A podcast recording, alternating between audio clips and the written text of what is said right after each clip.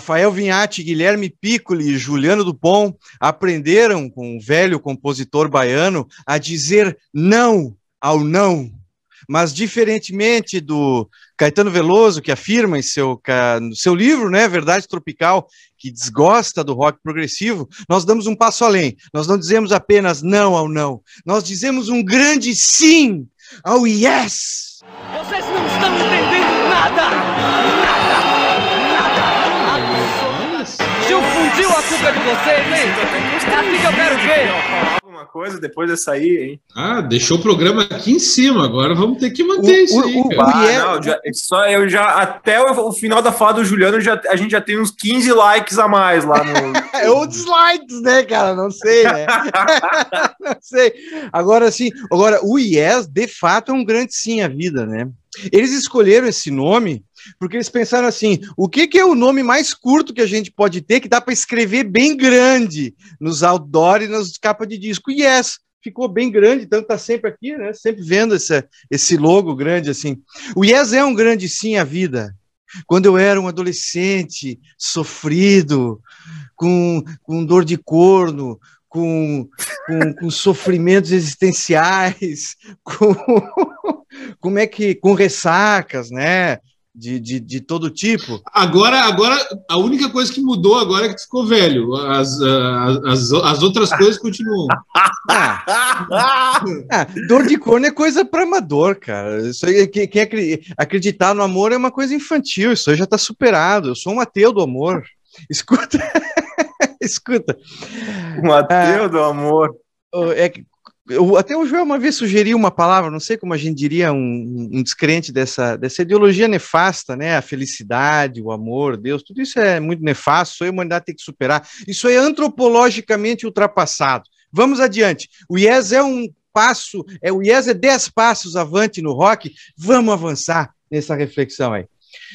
O Yes é uma banda que, de certa maneira, pós-psicodélica, né? Porque eu acho que existe um período aí, até uma expressão usada pelo Steve Howe, né, o guitarrista do Yes, que seria um momento assim pós-psicodélico, que a gente poderia mais ou menos traçar o ápice massivo de massa da psicodelia com o Woodstock, embora tudo isso é bem discutível, os termos são sempre uh, Uh, tentam se uh, explicar os fenômenos, mas são muito pobres os termos, né, e, e as ideias sobre isso. Mas é de um, de um fenômeno que vem da é, como consequência da psicodelia e da inauguração, de certa maneira, que os Beatles fazem eh, não só com o Sgt. Peppers, com o Revolver, com o Rubber Soul, mas claro, Sgt. Peppers iconicamente, com essa concepção de um disco como música de montagem, né? Até um autor brasileiro, eu tenho o disco, o livro aqui em algum lugar, usa esse termo, uma interessante concepção de considerar uma música de montagem, como o cinema faz montagem entre cenas, a música feita no estúdio como montagem. Nós já discutimos isso aqui, os Beatles fazem de certa maneira o que a música concreta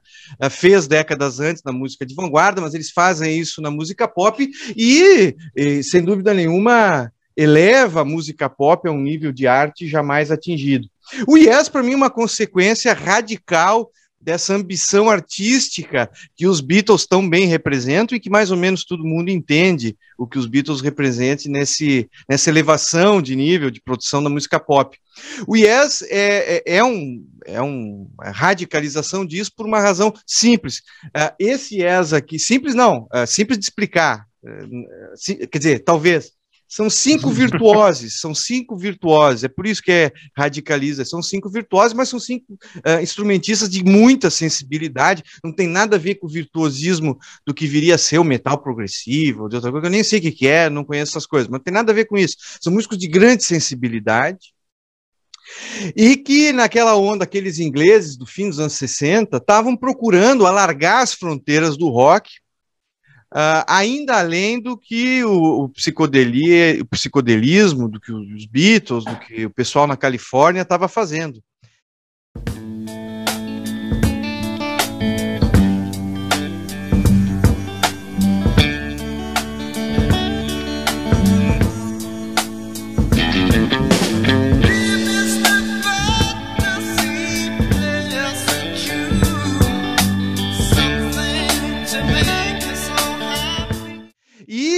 Misturaram com Uh, digamos, há dois, duas correntes muito radicais nessa, nessa onda britânica de rock progressivo, vamos chamar assim, de rock experimental. Uma é a que busca um lado mais clássico, uh, com, com, com, com, condimentos folclóricos, seja célticas ou folclóricos britânicos, como a gente vê uh, claramente no Jethro Tull, ou um lado mais jazz fusion, que é o Canterbury e assim por diante.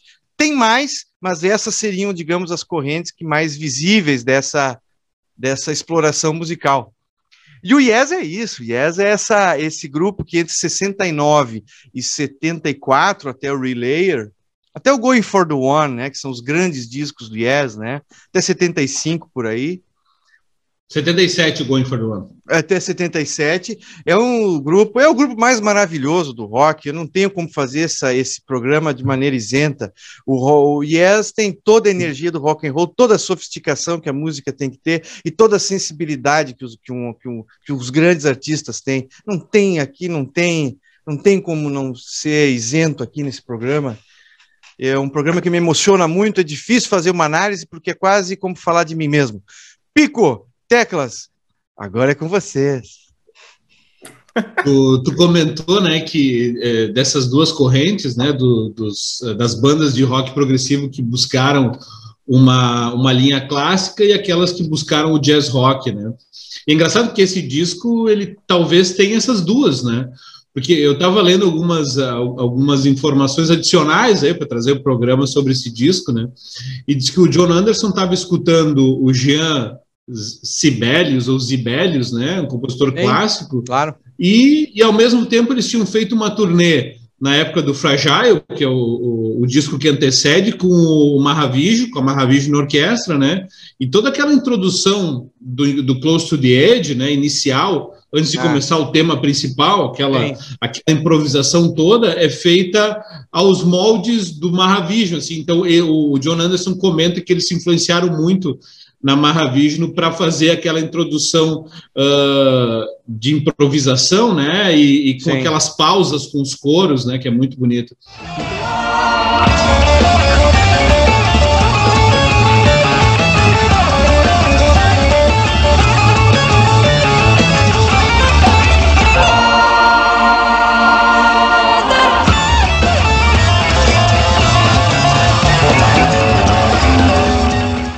Então, nesse momento, o IES estava buscando de tudo, tudo que é lado, né?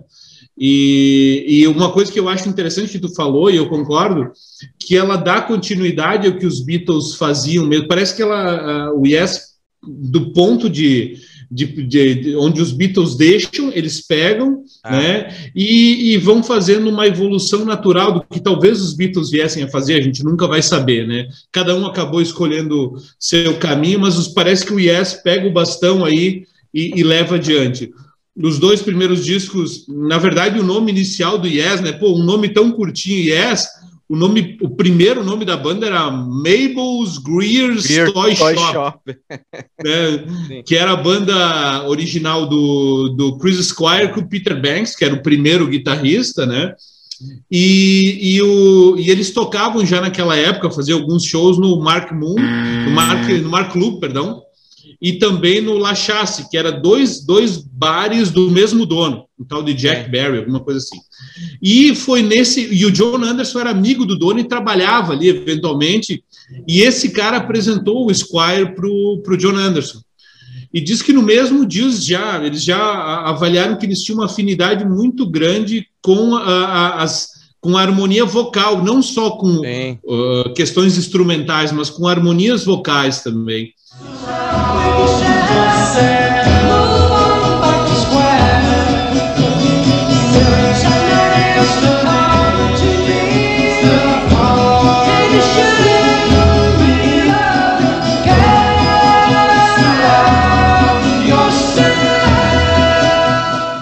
E isso eu acho muito legal no né, agora falar só um pouquinho sobre o Squire, que para mim é um dos super baixistas, né, do, do, do rock.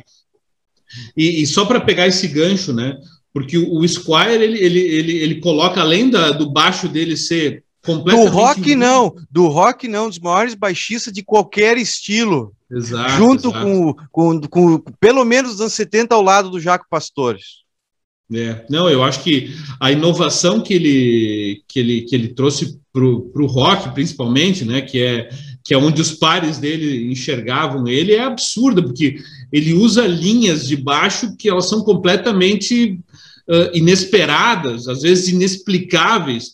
Tem momentos do Close de Edge que tu tem uma linha de baixo uh, em dois, três minutos com dois, três acordes. Então imagina, uma linha de baixo com dois, três acordes e aquilo enche de uma maneira a música que é, chega a ser inexplicável.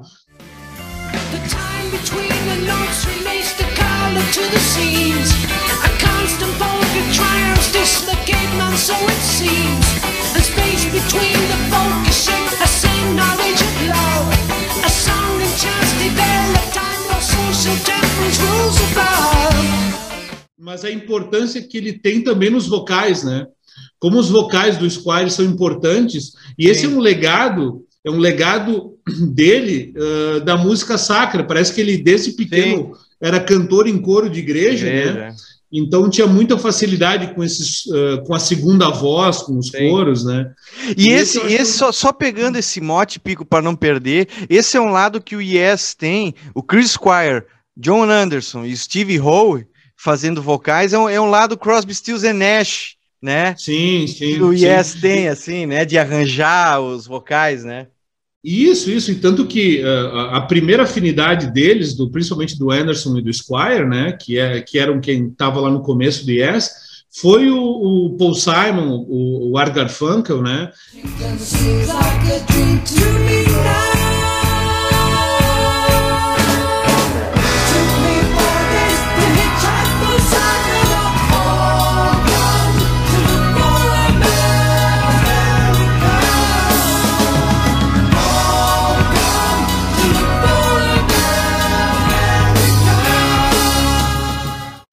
Justamente por isso, por essa, claro. por essa facilidade, claro. por, por, essa coisa bonita que é o ajuste da, do, das vozes, né? Uh, mas então eu até escolhi esse disco aqui do Quiz Squire aqui para deixar aqui atrás para nos acompanhar, que para mim é um dos grandes nomes. É, quer dizer, esse disco, Close to the Edge, é a melhor formação do Yes, né?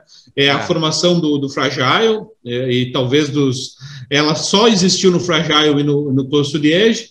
E, e, é a melhor, sem dúvida. Cada, cada membro, como tu falou, é uma instituição ali, né? Ah. É, o Howe, Steve Howe na guitarra, o Chris Squire no baixo, o Rick Wakeman né, na teclado, órgão, Moog, o que tivesse para ele tocar com teclas, ele tocava, né? O Bill Bruford na bateria, né? Então, incrível. O John Anderson nos vocais. É, é realmente uma formação incrível, um descasso, um descasso mesmo, né? Uh, Rafael, fala um pouquinho aí também. Teclas, teclas é, Keith Emerson, Tony Banks ou Rick Wakeman? Ah, pergunta é difícil. Os que, três, né? Que, Os três. Acho que não. Não, não. Pessoalmente, uh, uh, todos têm as sua, suas virtudes e peculiaridades, né? Pessoalmente, aí também é uma, é uma declaração um pouco isenta, né? Rick Wakeman, né? Pela, é. pela pela descoberta, assim, por tudo que ele representa, né? Mas eu gosto muito do Tony Banks. Acho que dos três o que eu menos, o que eu menos, uh, o, o, o, que eu menos assim morro de amores é o Keith Emerson, por incrível que pareça, apesar de gostar muito dele, né? Talvez pelos exageros. É, pode ser por isso. Pode...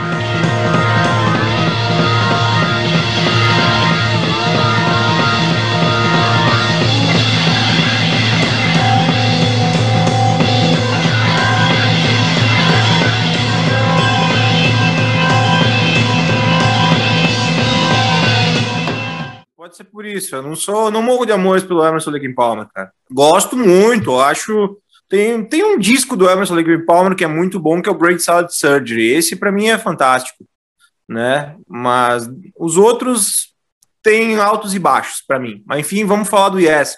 Vamos. Uh, eu, eu acho que assim só fazendo uma pequena uma pequena uh, adicionando um pouquinho o que vocês falaram, eu acho que o, eles eram os caras certos na hora certa, né? Uh, eram, eram músicos que estavam ali em um momento em que do, do rock, não só do rock, né, mas no, no momento das artes em que se, em que se haviam portas abertas para tu ter para tu, tu, tu, ir mais e mais e mais e mais e mais a fundo, né? Eu concordo, eu concordo que eles têm influência dos Beatles, mas eu discordo que os talvez eles são a continuação dos Beatles, porque os Beatles não têm a qualidade técnica que o Yes tem, né? Uh, não, eles continuam, uh, como o Pico disse, né? Onde os Beatles pararam, o Yes pega a tocha e continua, né? É, é em termos sim, de, de, sim, de, é, é de que... exploração, talvez, né? Não, não no sentido. É, tecnicamente, tecnicamente né? eles são, individualmente, tecnicamente, os Beatles são inferiores ao Yes, né? Então, é, eu acho legal essa. Para mim, o Close to the Edge é o melhor disco do Yes, é o mais importante. É um disco que eu ouço até hoje, assim, ó, sem, sem aquela, aquela coisa de, ah, de novo. Não, eu não me canso de ouvir esse disco. Eu ouvi ele ontem novamente. Eu não me canso é. e eu ouço ele com frequência. Não é um negócio que eu escuto hoje e que eu vou escutar daqui a sete, oito meses. Não, cara, daqui a uns 20 dias eu provavelmente, em algum momento, eu vou escutar novamente esse disco, né? Uh, eu queria citar aqui, né, do ponto de vista técnico, que eu falei técnico, mas eu, eu acho que o John Anderson está um pouquinho abaixo dos, dos, dos, dos, dos demais. Porém, ele é a válvula propulsora do Yes. John Anderson é o cara que compôs tudo. Ele é o compositor não, de todas dizer as abaixo em termos de conhecimento musical, assim, técnico. Isso, isso, exatamente isso, okay, exatamente sim. isso, né? Ele não, ele não, ele não tem a mesma individualmente, digamos assim, ele não, sim. ele não, ele tá um pouquinho abaixo dos outros, né? Agora o John Anderson ele é o motor do Yes, né? Eu acho que ele merece a gente falar um pouquinho dessa, porque cara, ele é o, ele é de todas as músicas do Yes, não só do Close to the Edge, cara, ele é, é compositor de quase todas, é. né? E uhum. então ele era um cara que devia che que chegava lá com a música no violãozinho e tal, fazendo aquelas melodias de voz incríveis. Ele era, ele era o letrista, né? E aí, claro, né? Ele tinha quatro monstros ali do lado dele que tornavam aquilo uma obra, uma obra sinfônica, né? O Yes é uhum. uma, é, um, é, uma, é uma pequena orquestra de câmara, cara, né? É. Uh, é. Com instrumentos elétricos né? É. Mas se a gente pegar e transcrever exatamente aquela, aquela, aquelas linhas, escrever aquilo, partiturizar aquilo e passar para instrumentos acústicos, tu poderia, claro, tu poderia tranquilamente chamar aquilo de uma música de concerto, né? De uma pequena música de concerto, Sim. principalmente Close to the Edge, né? Tirando, ah, tira sintetizador, bota tudo, vamos lá botar um, sei lá, um cravo, um piano, um violão, um contrabaixo, uma, per, uma percussão e um canto, aquilo se torna uma música de concerto, né? Eu acho que o Rick Wakeman tem um papel bem, bem fundamental nessa, nessa história toda, porque ele foi o cara que cravou o Yes na música de concerto. Hum. Eu vou dizer por quê. Os três, os três ou quatro primeiros discos do Yes não tinham, não eram tão escancaradamente uh, cravados com essa ideia, essa ideia de arranjo, assim. O Fragile claramente é, é, é, é, dois, três degraus acima, degraus acima do, do, do Yes All, yes All. né? É, é outra banda, entendeu? Com, com, com, o Rick Wakeman potencializou o Chris Squire, o, o Steve Howe e o, e o Bill Bruford, né? Tu vê todas aquelas passagens clássicas. Ele é o cara que, que, que, que, que eu acho que ele é o cara que é o avalista da gente chamar o Yes e comparar o Yes com, com alguma coisa de música erudita, sabe? Uhum. Nesse uhum. sentido. Né, eles tentaram, eu acho bonito, eles tentaram forçar um pouco a barra no segundo disco, né? Botaram Sim, vários arranjos de, de, de, de, uhum. de cordas no Time and World, né?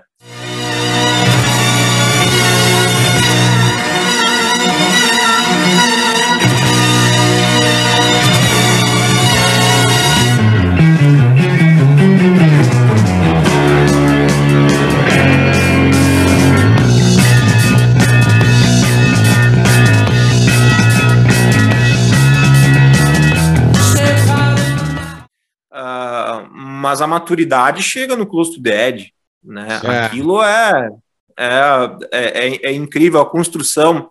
de parte por parte da, das músicas, né? É. Uh... Eles tinham feito, no, se tu para para pensar, eu concordo com isso e acho que o Rick Wakeman leva a, ao que a gente chama de rock sinfônico, né? Deixa bem explícito isso. Isso, isso. Exatamente mas, isso que eu quis dizer. Mas se tu pega assim ali no álbum, Yes Album, tu tem Starship Trooper, uh, Perpetual Change, que eles já estão fazendo aquela subdivisão de música, assim, em partes, que no Close to the Edge claramente tem a forma sonata, né? Digamos, a forma mais uh, primária, assim, inicial, né, da sinfonia, em que tu tem quatro partes, assim. Não que seja, não que siga a, a forma sonata Sim, tradicional, mas... eu, eu, vi o, o Rick Wakeman falando que ele considera You and I uma sonatina, né?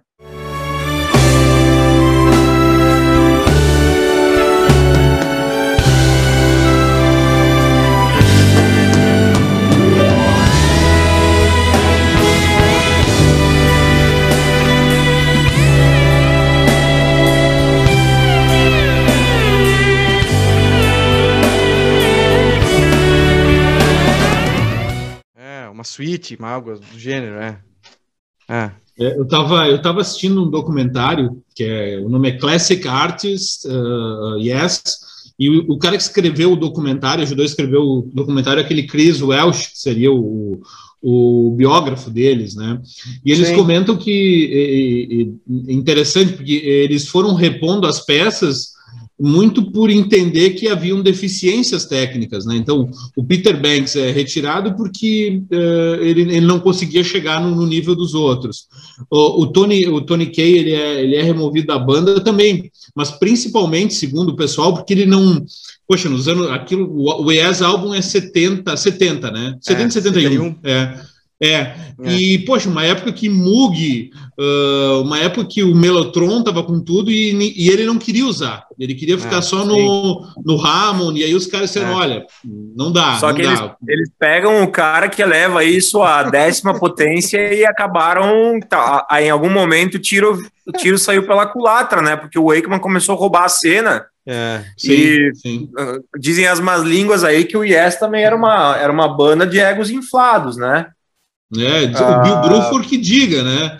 Diz que o, o Bill Bruford, uh, ele diz que o nome Close to the Edge tem muito a ver com o que ele sentiu naquele, naquele momento, né?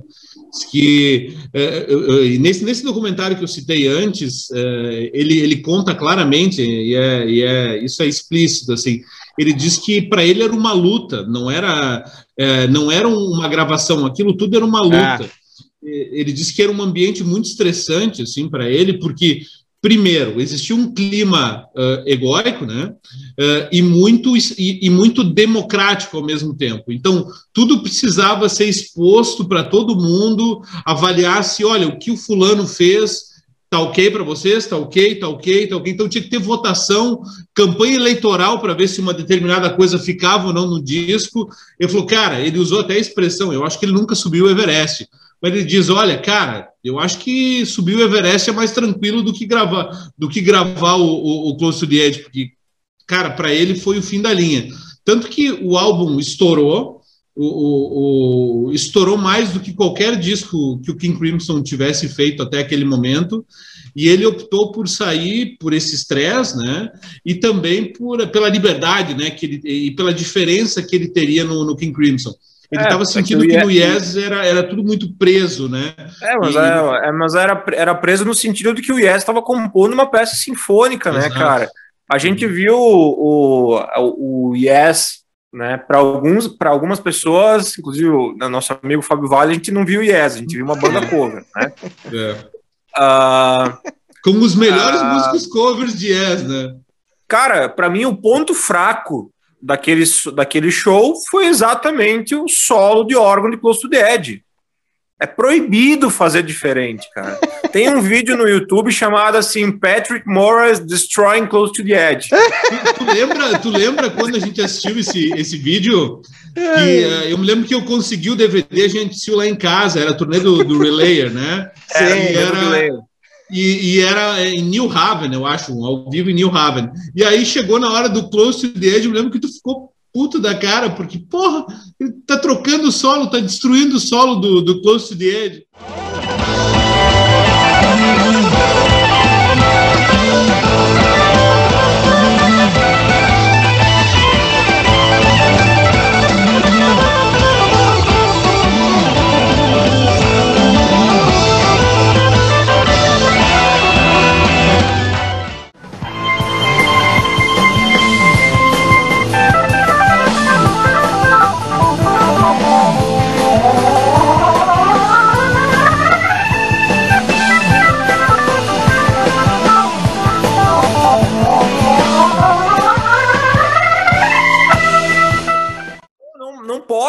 Aquilo lá não é um solo, cara. Aquilo é um arranjo. Aquilo é um arranjo. É que, é que nem tu é que, é que nem tu tu pegar uma, uma sinfonia do Beethoven, cara, onde tem, onde tem algum instrumento como solista, e tu trocar. Não pode, cara, é proibido, cara. Aquilo lá faz parte da música, é um arranjo, cara. É, uma, é por isso que eu chamo de peça sinfônica, cara. Não pode trocar. É. Né? E aqui em Porto Alegre, o Geoff Downs também não tocou o solo igual. Foi o ponto fraco para mim do show. A tu queria jogar cerveja nele, né? Bah, fiquei puto, cara. Com mijo, com mijo ainda. E tu, tu quer uma informação que vai te deixar, eu acho que tu não tem essa informação. Tô trazendo, ó, informação. Parece que aquele solo foi composto pelo Steve Howe. E, e ele achou que ia ficar não melhor. Não acredito! Né? Tu, tu, tu ali, podia não ter me contado isso aí. Cara, tá, tá. É, foi composto pelo Steve Howe e ele viu que ia ficar melhor na, no, no órgão, né? E passou pro, pro Rick Wakeman. Olha, cara, isso explica um pouco a dificuldade de tocar aquele solo, cara. Porque normalmente o que acontece quando a gente, a gente troca são instrumentos de articulação diferente, que nem se eu escrever um solo uhum. e um guitarrista for tocar, às vezes acaba do ponto de vista. Uh, como, que palavra eu posso usar agora, sabe? Do ponto de vista mecânico mesmo, fica complicado, porque guitarrista. É uma tradução, né? Forma. Tem que traduzir, né? Uhum. Tem que traduzir. Exato, o guitarrista pensa de uma forma e é, é horrível tocar aquele solo. Eu levei anos para conseguir tocar aquilo lá. Uhum. E. Uh, olha, mas é, é, é, tipo quando eu descobri que chocolate branco não tem chocolate. Não, e o pior, né, Rafael, é, é, um guitarrista ter composto um dos solos que tu mais gosta. Ah, Isso é ultrajante. Né? Pois é, o, te, o Teclas usou uma expressão que eu achei interessante, porque guitarrista pensa de maneira diferente. Bom, concede que guitarrista pensa. Então, escuta, uh, mas só queria Nem fazer uma. Todos. escuta, eu queria fazer. Tem alguns aí que tem um cérebro de minhoca que tá louco.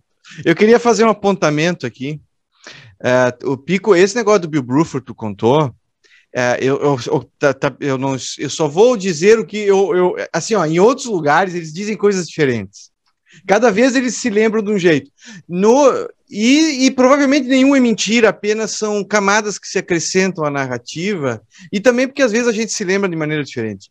Mas no documentário de 25 anos do Yes, por exemplo, o Bill Bruford diz assim: não, eu saí porque quando a gente estava começando a gravar o Tales of Topographic Oceans, Aquilo seria um segundo Close to the Edge, não havia nada de diferente ali e nós não estávamos indo para lugar nenhum. Fui embora. Quer dizer, ali. Não, não, porque ele, ele deixou a banda, Júlio, ele deixou a banda em julho de 72, tá? Eles nem tinham começado a excursionar. Eu concordo pra... contigo, mas ele contou isso. Ele esqueceu, então, ele olha, abrimos aqui é espaço para o Bill Bruford. Tá. Não, mas é, é só... o, o Aikman, assim como eu, acho Topographic Oceans um saco. Ah, é um, é um saco, mas tem grandes passagens ali.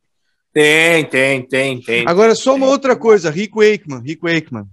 Uh, o Rico Wakeman, a gravadora do Yes, a AM, aquela que produzia eles lá na época, sei lá. Atlantic? Atlantic, é, Atlantic na Inglaterra, lá. Atlantic. Eles pensaram assim: nós não vamos assinar o Rick Wakeman como músico do Yes. O Rick Wakeman tinha um contrato especial, porque eles tinham projetos para ele. Ele vai se desenvolver, ele vai ter carreira solo. Então o Rick Wakeman meio que sempre entrou assim: ó, vem para cá tocar com a gente, meio que ficou sempre foi um convidado. They walked away from the mountain that had returned them, the frightening Mount Etna.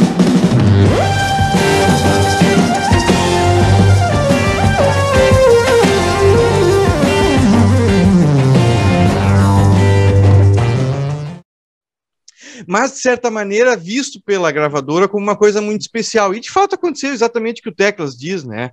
O Rick Wakeman tem, todo, teve toda uma carreira solo, mundial, né? Sim.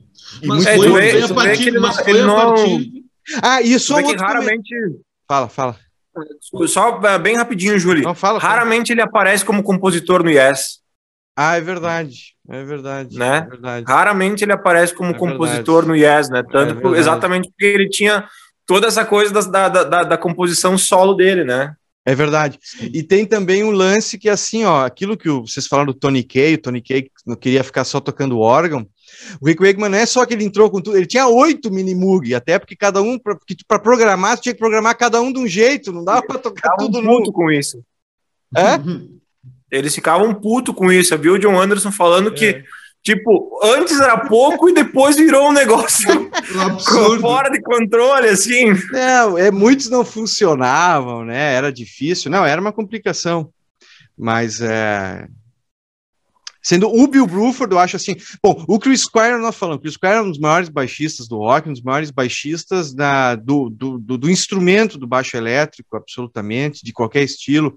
É, pare, a, a, assim, para a par com Jaco Pastores, com Stanley Clark. eu sugiro ao, ah, eu sei que tem um monte de gente aí da nossa audiência que é nerdzinho também, assim que nem nós. Sugiro fazer uma audição do Close to the Edge só prestando atenção no baixo, de é. cabo a rabo.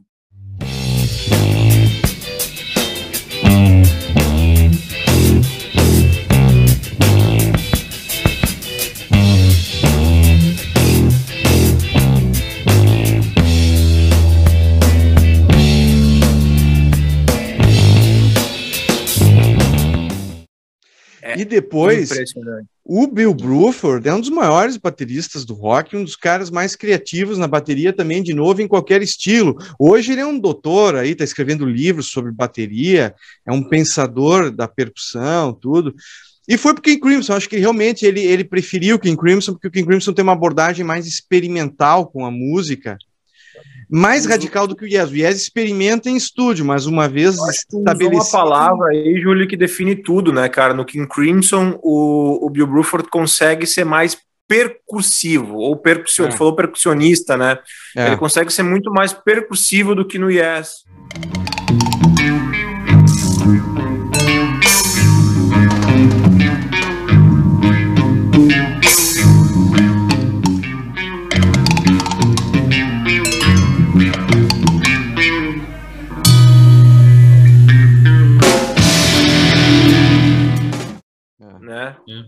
Ele é. aparece mais também, né?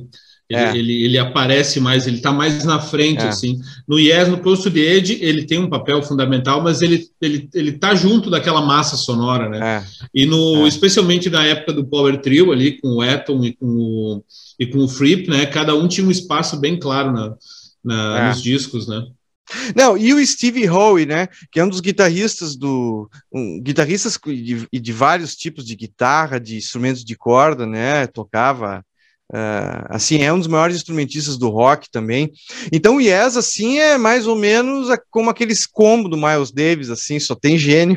o Yes é isso. Uhum. O Yes é isso. Ah, de certa maneira tem uma o, o, o mundo do rock não soube a, a, bem tratar, eu acho, grupos como Yes, o King Crimson, porque eles ficam, de certa maneira, nessa fronteira de música experimental e de rock experimental, mais do que progressivo. Progressivo é um termo que, que não explica bem. Ele é, de certa maneira, esse, esse rock experimental e de música experimental, de música de fronteira, que não está com o pé fixo num terreno só. E isso. Mas... Fala. Mas aí, não, Júlio, é... eu vou eu vou te dizer que é, foi uma música que teve seu tempo, cara, sabe? Porque não, era música pop, cara, naquela época. É. Entendeu? O cara enchia um estádio tocando música de 20 minutos. Que sonho! É. Pouco, né? Eu acho pouco. Vocês não acham pouco 20 minutos? Eu acho muito pouco. 20 minutos de Close to Dead é pouco. Não, Tinha que ter duas horas de Close Dead. Duas horas. Agora, Três falando, horas de Close Dead. Falando um pouco do, do da, pra, aos colecionadores, eu tenho uma edição que eu vi ontem, eu tenho vinil, mas eu tenho uma edição da Rhino, que é um, é um subselo, eu acho, da Atlantic, Sim. se eu não me engano. Né? Uma edição americana da Rhino, que foi um relançamento com vários. Uh, com, com vários lado B, assim, principalmente interessante como eles estavam lado B não, com sobra de gravação e quando eles estavam compondo, sabe? Principalmente You and I, só com toda a cantada, só com a, a voz hum. do John Anderson, sem os corais, ah, né, sem os, uhum. os backing vocals. E ainda tu, tu vê que eles não eles não estavam com a música bem construída, vários mugs ainda estavam faltando.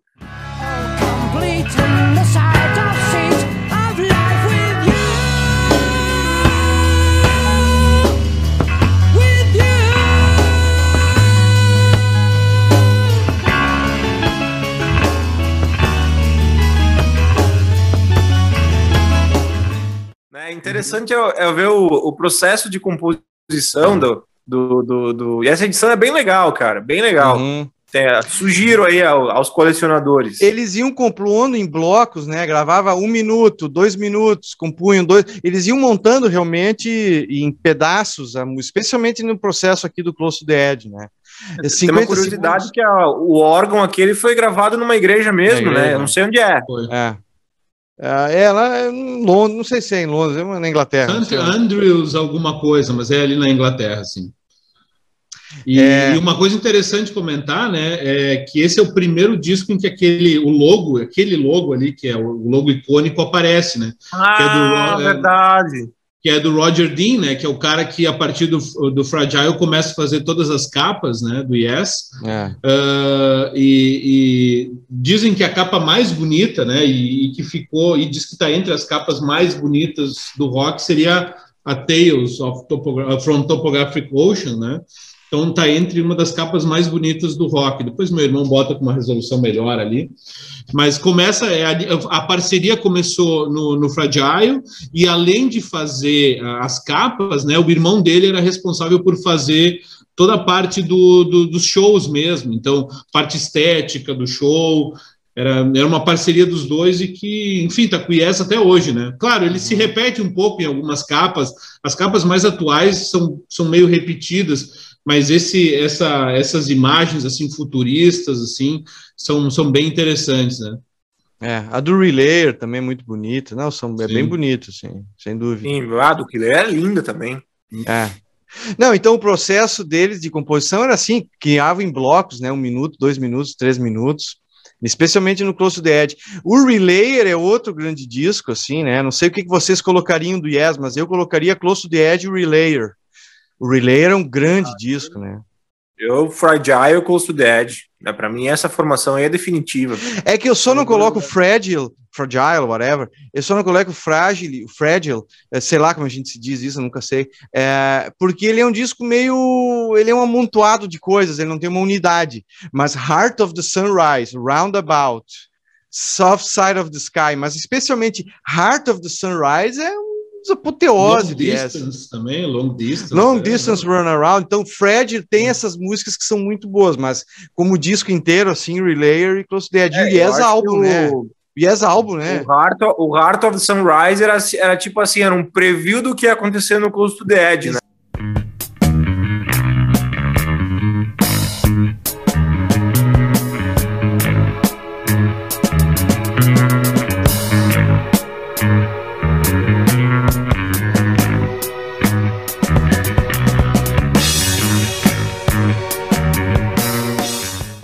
Exato, exato, exato. E dava para ver assim, porque a, inclusive, acho que se não me engano, é a última música do disco. Era, uhum. era tipo assim, era bom, a, nos aguarde que vai, vai vir uma, uma pedrada logo, logo em seguida. É. Sim, e... sim. Fala, Pico. Não, então, Heart of the Sunrise eu acho que resume tudo. Starship Trooper no Yes Album também, né? O Yes uhum. Album, bom, todos esses até 74. O Heart of the Sunrise é uma tentativa que eles sempre tiveram de nós queremos chegar no nível do King Crimson, porque quando eles viram King Crimson 69, eles ficaram assim, eles estão muito na frente. Vão ter que correr atrás para chegar nesse nível do King Crimson. Mas é isso aí, isso, pessoal. Exatamente. O Yes é a apoteose do sonho hippie, é um alterador profundo de consciência, é um poderoso psicotrópico aural, é um vórtex sonoro. Entre no mundo, entre nesse mundo, diga sim ao yes. Obrigado, Pico, obrigado, Teclas. E lembrando, né, o Rick Wakeman disse que o Yes seria como a Filarmônica de Berlim, nunca terminaria, outros viriam substituir e permanecer para sempre. Nós estamos do lado do Rick Wakeman, Yes para sempre. Diga sim ao Yes.